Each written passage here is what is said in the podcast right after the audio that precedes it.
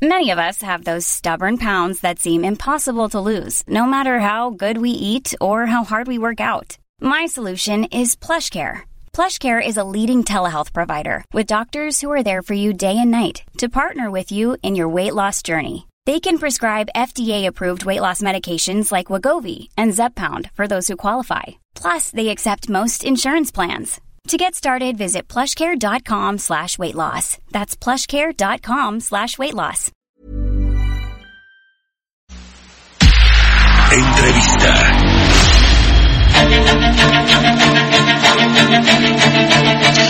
Bueno, pues ahí está la semblanza de Gerardo Ruiz Esparza, un eh, lamentable, bueno, fallecimiento el día de ayer en un hospital de la Ciudad de México. Cambiando de tema, vamos a platicar con el gobernador del Banco de México, con Alejandro Díaz de León, a quien siempre me da mucho gusto saludar. Eh, ¿Cómo estás, Alejandro? Muy buenos días. Sí, tenemos, bueno, estamos haciendo todavía ahí, se, al parecer se cortó la línea eh, telefónica, la llamada con el gobernador de Banco de México. Bueno, pues ayer eh, se hizo una subasta de dólares con una línea de swaps de la Reserva Federal de los Estados Unidos eh, por cinco mil millones de dólares. Hubo, estuvo sobredemandada un, un apetito mayor por seis mil trescientos millones de dólares y esto, bueno, pues apunta a eh, eh, fortalecer un poquito a la moneda mexicana. Ya tenemos ahora sí a Alejandro Díaz de León, el gobernador de Banco de México. Alejandro, ¿cómo estás? Buenos días. ¿Qué tal? Muy buenos días. Da un gusto estar contigo y con tu audiencia. Gracias, como siempre, por tomarnos la llamada. Bueno, pues daba el contexto de esta subasta que hicieron ayer y que estuvo sobredemandada, eh, cinco mil millones de dólares con esta línea de swaps de la Reserva Federal de Estados Unidos. Y, y déjame preguntarte de, de esto, de por qué estuvo sobredemandada. Me imagino que tiene que ver pues en mucho con que el, el peso pues se ha depreciado casi 16.5 eh, por ciento frente al dólar solo en marzo y esto para poner en contexto al auditorio Alejandro es su mayor caída mensual desde diciembre del 94 cuando ocurrió este llamado error de diciembre o la crisis del tequila o, o que derivó la crisis del tequila. ¿Cómo? Explícanos un poquito de cómo eh, se hacen estas subastas, Alejandro, por favor, y cómo se ve la moneda mexicana depresionada en, en, en, con respecto al dólar. Sí, como no, con mucho gusto. Eh, bueno, como, como tú sabes, hemos tenido en las últimas semanas pues un, un choque verdaderamente sin precedente eh, en lo global y que ha tenido un efecto también en los mercados financieros nacionales con esta depresión del tipo de cambio que tú que tú comentabas que por su velocidad y su magnitud eh, pues realmente no no no, no tiene precedente eh, pero destacaría que eh, se han ido tomando diferentes medidas. Primero se anunció la ampliación del programa de coberturas cambiarias, después se anunció el 19 de marzo eh, con la Reserva Federal un comunicado prácticamente simultáneo en el que se reactivaban eh, y se incrementaban la línea swap que eh, se dio a, a, México en el 2008, en aquel entonces por 30 mil millones de dólares, en esta ocasión por 60 mil millones de dólares, y es parte de este esfuerzo coordinado entre bancos centrales y particular por la Reserva Federal para proveer de financiamiento eh, en, dólares a los diferentes eh, mercados más, más relevantes. Eh, dentro de este programa eh, no es una, una venta de dólares, sino es un financiamiento en dólares a través de eh, utilizar uh -huh. esta línea swap con la Reserva Federal. en este sentido, los que participan son instituciones de crédito nacionales, es decir, bancos. ellos asumen, reciben estas, este financiamiento en moneda extranjera y tienen ese pasivo con el Banco Central. El plazo de estas operaciones, en particular las que se subastó el día de ayer, es a 84 días y un poco lo que esto contribuye es eh, más, que eh, en la parte cambiaria eh, per se es también en eh, la, la, presión que hay muchas veces porque a las instituciones de crédito muchas de las empresas y de sus corporativos que, son clientes les están jalando líneas de crédito. Estas líneas de crédito pueden ser tanto en moneda nacional como en moneda extranjera. Entonces, muchas de esas instituciones, en la, medida en la que van dando ese financiamiento a, las empresas con las cuales tienen eh, relación de, de negocio, eh, pues necesitan ese fondeo. Lo que se había detectado es que eh, muchas de estas eh, instituciones pueden eh, tener ese financiamiento en dólares a través de los mercados de derivados y ya se habían presionado bastante las tasas en ese en ese mercado. Entonces, lo que hemos visto es que con esta facilidad y que tuvo eh, interés y apetito por eh, un, muy importante número de, bancos, si tú dabas el número de que, de que fuera demanda total por 6.320 millones de dólares, pues esto, esto va a permitir que el financiamiento a través de los mercados de derivados se, se, se, presione menos, tenga una, una reducción y que funcione de mejor manera y sobre todo lo más importante, que los recursos se canalicen a las empresas y a los clientes de los intermediarios financieros, que es a quien debería estar llegando también el recurso. Ayer eh, también, Alejandro, hubo una sesión de este Consejo de Estabilidad del Sistema Financiero. Actualizaron su balance de riesgos. Ahí eh, mencionan que, bueno, pues este choque por la pandemia del coronavirus es uno de los más importantes. No tiene precedentes, dicen hoy. Es un, es un choque que quizá pueda eh, ser similar o más profundo que la crisis del 2008-2009. Platíganos un poco de lo que se habló en este Consejo, qué medidas se van a tomar hacia adelante. Y, bueno, platíganos de eso que preguntarte otra cosa también. Sí, como no, con mucho gusto. Como, como tú señalas en el Consejo de Estabilidad Financiera, eh, y de hecho es una instancia en la cual pues eh, eh, nos ayuda a coordinarnos de manera estrecha entre las autoridades.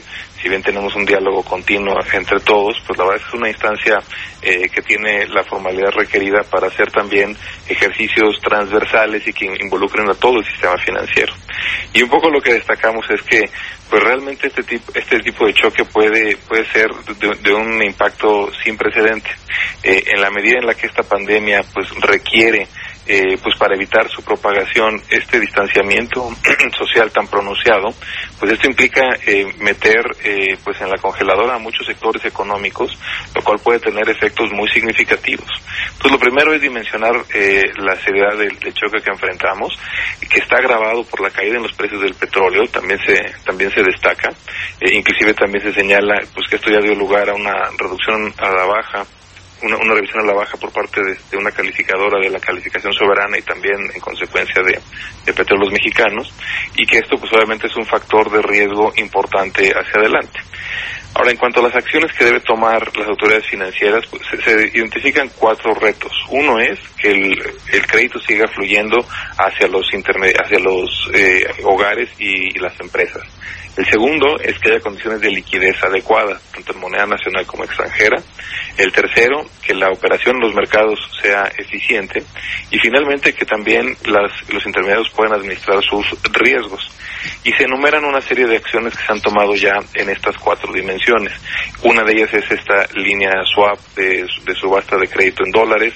También eh, la reducción en el costo de financiamiento de una ventanilla eh, que el Banco de México ofrece a la banca comercial una reducción en los depósitos de regulación monetaria que va a liberar 50 mil millones de pesos para la banca comercial y de desarrollo. También otras acciones que, por ejemplo, ha tomado la Comisión Nacional Bancaria de Valores, en la cual eh, se dio una la posibilidad de tener prórrogas en el pago eh, parcial o total tanto de capital e intereses en los créditos eh, tanto de empresas y los hogares. Sentimos que puede ser importantísimo para dar un puente de financiamiento a, a, estas, a estos sectores. Y también inclusive una recomendación para evitar eh, el pago de, de dividendos eh, en las instituciones de crédito. y que no se repatrien a sus, a sus matrices. Oye Alejandro, eh, hay muchas acciones que están haciendo los bancos centrales para eh, dar liquidez a los mercados. Ustedes adelantaron su junta, su reunión de política monetaria el, el, el, mes pasado. ¿Qué, ¿Qué, otras cosas van a hacer? ¿Hay medidas extraordinarias? van a, ¿Tienen coordinación con la Reserva Federal para tomar decisiones ahí en Banco de México? Y también quiero preguntar sobre todo si en esta comisión de cambios, está en el escenario salir a vender dólares directamente esta intervención del mercado? Bueno, eh, en cuanto a la primera eh, parte, te diría que tenemos eh, pues muy buena coordinación con no solo los bancos centrales, sino también con a través del G20. Pues, esta misma semana hubo, una conferencia de, de, los gobernadores de bancos centrales y de ministros de la Secretaría de Hacienda para identificar áreas eh, pues comunes, programas eh, claves, experiencias entre entre todos. Así que te diría que la comunicación y la coordinación es estrecha tanto en lo nacional como en lo internacional. Ahora, ¿qué, qué medidas adicionales podríamos eh, tomar? Pues es algo que estamos evaluando de manera continua, inclusive uno de los esfuerzos que se han eh, solicitado de manera de coordinación es tener actualizado todas las medidas que los diferentes países hemos ido tomando, pues porque podemos aprender y, entender cómo a diferentes retos se han adoptado diferentes mecanismos. Entonces ese mecanismo sigue y esa comunicación sigue de manera de manera eh, estrecha.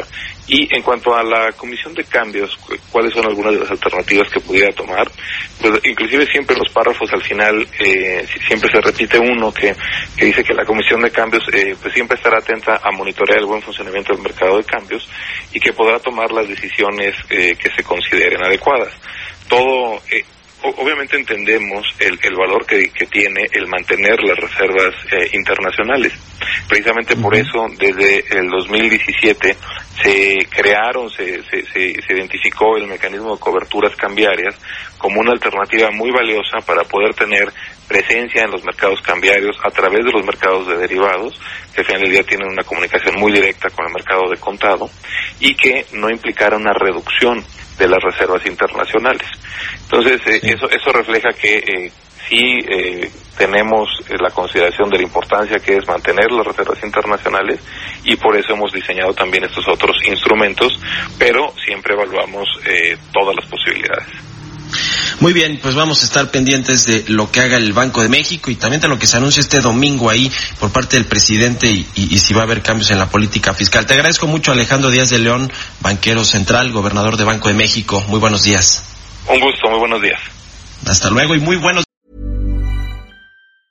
Mom deserves the best, and there's no better place to shop for Mother's Day than Whole Foods Market. They're your destination for unbeatable savings, from premium gifts to show-stopping flowers and irresistible desserts. Start by saving 33% with Prime on all body care and candles. Then get a 15-stem bunch of tulips for just $9.99 each with Prime. Round out Mom's menu with festive rosé, irresistible berry chantilly cake, and more special treats. Come celebrate Mother's Day at Whole Foods Market.